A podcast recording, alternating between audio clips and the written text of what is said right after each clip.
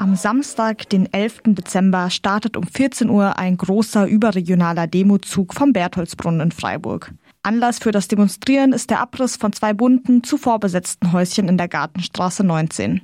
Die Häuser G19 und Bike Kitchen wurden elf Jahre lang genutzt und bereicherten die Innenstadt.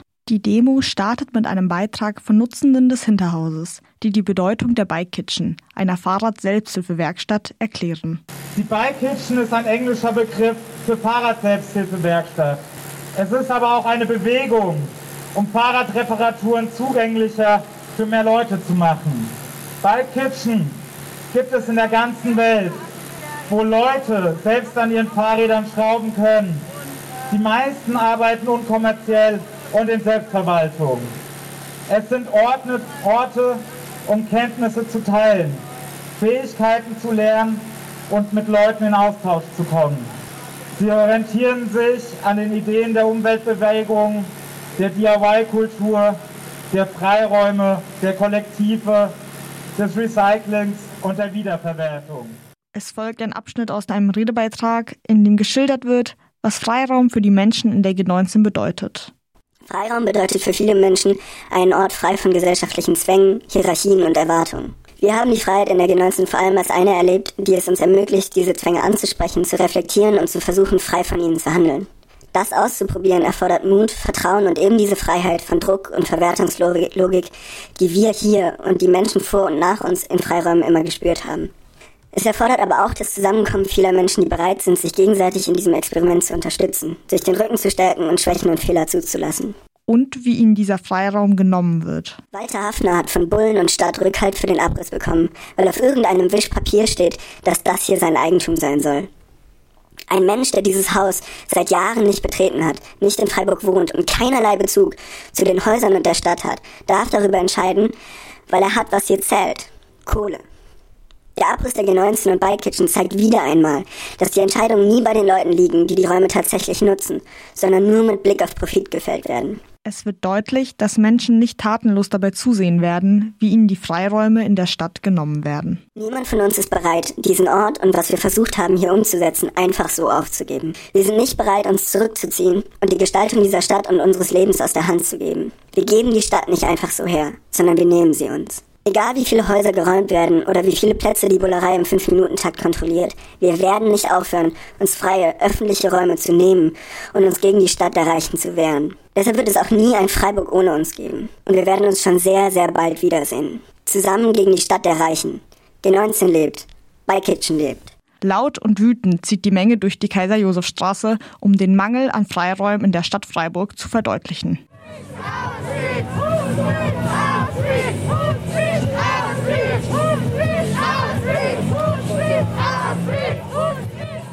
Der Demozug stoppt in der Gartenstraße 19, an dem Ort, an dem noch vor kurzer Zeit die zwei besetzten Häuschen die Straße belebten. Hier an den Ort der Zerstörung vor 29. November die G19 und die beiden einfach platt gemacht wurden. Geschöpft von den Schlägertrupps unseres Staates, wie wir sie auch jetzt gerade hier wieder sehen können, um die Profitgier von Einzelnen durchzusetzen. Wir sind richtig wütend. Schaut euch den leeren Raum an. Da stand bis vor zwei Wochen noch ein kleines buntes Häuschen. In einem weiteren Beitrag beschreibt eine Person die G19 als Treffpunkt für Flinters und Queers und zeigt die Notwendigkeit von Safer Spaces für diese Menschen auf. Flinterpersonen, das sind Menschen, die sich als Frauen, Inter, Non-Binär, Trans- und Agender-Personen identifizieren. Queer steht für Menschen, deren Gender und oder Sexualität mit einer cis-heterosexuellen Norm bricht. Die G19 ist leider eine der seltenen Ausnahmen im gängigen Verhältnis von Stadt, Raum und Feminismus. Der patriarchale Staat versucht, über unsere Körper zu bestimmen und zu verfügen, seien es queere, trans, gebärfähige und oder cis-weibliche Körper. Um mit all der Queerfeindlichkeit und patriarchaler Gewalt klarzukommen und uns weiter dagegen aufzubäumen, brauchen wir mehr Safer Spaces für Queers und Finterpersonen.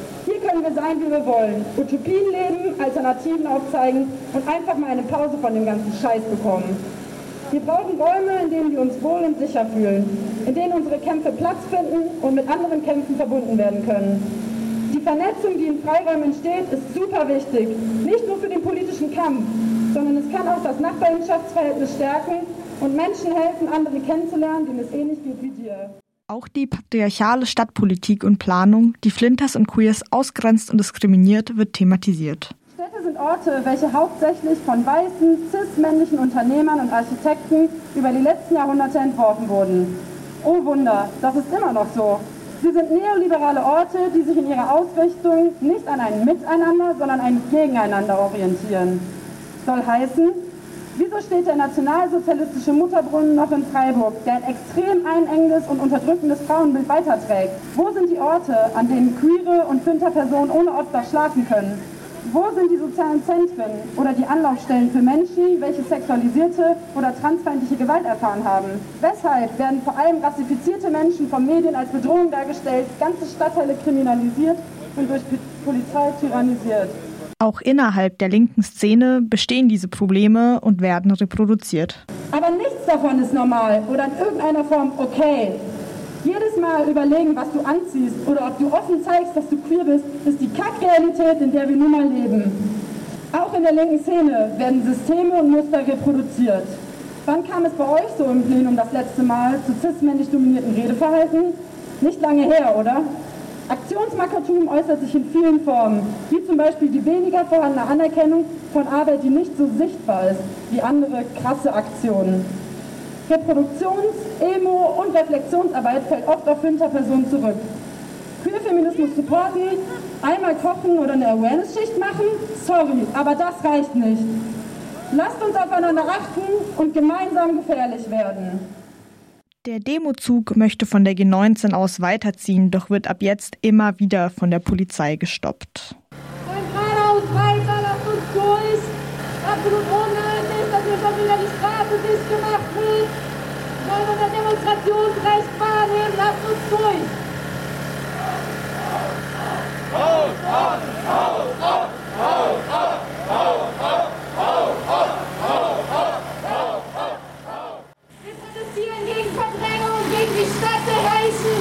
gegen die gesamte Schicksanierung und Gentrifizierungskackscheiße. Haben keinen Bock mehr. Und Fun Fact am Rande, wir werden begleitet von der Einheit 1312. Nach über zwei Stunden kommen die etwa 500 Demonstrierenden zum Endpunkt ihrer Route, dem Lederleplatz im Stühlinger. Damit hier zum Lederleplatz, auch ein Ort, der von Verdrängung, von abendlichem Spaß, vom Rumkornern betroffen ist. Auch ein Fleck in der durchgentrifizierten Stadt hier Stühlinger, wo Menschen nicht gewünscht sind, dass sie abends rumhängen. Ganz um die Ecke war auch bis im Sommer hinein der Späti, den es nun auch nicht mehr gibt.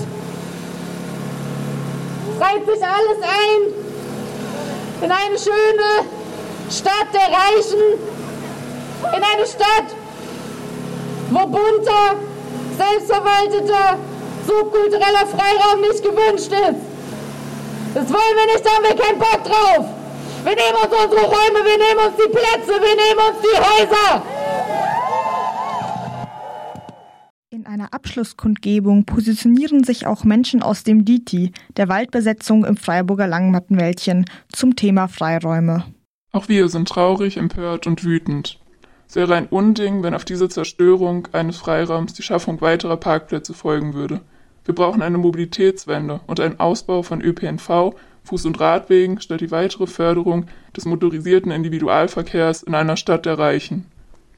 Die fehlende Bereitschaft der Stadtverwaltung und des Gemeinderates, sich für sozial und ökologisch gerechte Politik einzusetzen, zeigt sich nicht nur in der Zerstörung von unkommerziellen Freiräumen, sondern auch in der Durchsetzung eines Energiekonzepts für den neuen Stadtteil Dietenbach, das weder aus ökologischer Sicht noch aus sozialer Sicht zu bevorzugen ist.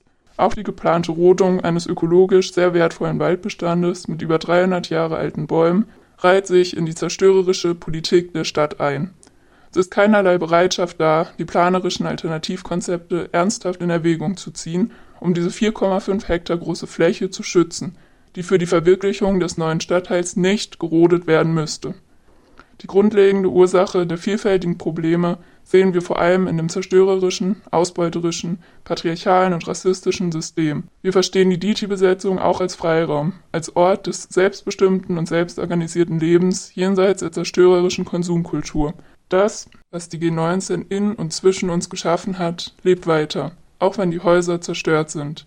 In einer letzten Rede wird der Verlust eines Ortes, der Menschen zusammenbrachte und es ermöglichte, Utopien im Kleinen zu leben und zu erproben, deutlich. Wir haben mal wieder einen geliebten Ort verloren, ein Safer Space, ein Ort des Schaffens, der autonomen Organisierung und Bildung. Ein Raum mit Haltung, mit Charakter, welcher für uns in der durchgentrifizierten Green City alias Freiburg im Breisgau ein willkommener Fleck der Unordnung war, welcher von Austausch und Reflexion lebte. Die Lücke, welche entstanden ist, ist mit noch so vielen SUVs nicht zu füllen. Auch und gerade aus antifaschistischer Perspektive sind solche Räume essentiell. Früher wie heute dienten sie als Schutz vor Faschismus und Repression. Während bekannt ist, dass sich rechtsradikale Grundstücke gar ganze Dörfer kaufen und bebauen, bleiben uns die Nischen in der Welt des Privateigentums. Und klar zeigen uns Tage wie diese, wie gefährlich es für uns ist, uns auf die Nischen zu beschränken und uns somit abhängig vom, Wohlwoll vom Wohlwollen irgendwelcher Bonzen, EigentümerInnen und Regierenden zu machen. Die Kämpfe sind nicht vorbei und unser Wunsch nach emanzipatorischen Projekten und Gemeinschaften ist nicht zu stillen. Wir bleiben durstig nach Freiheit. Wir bleiben wütend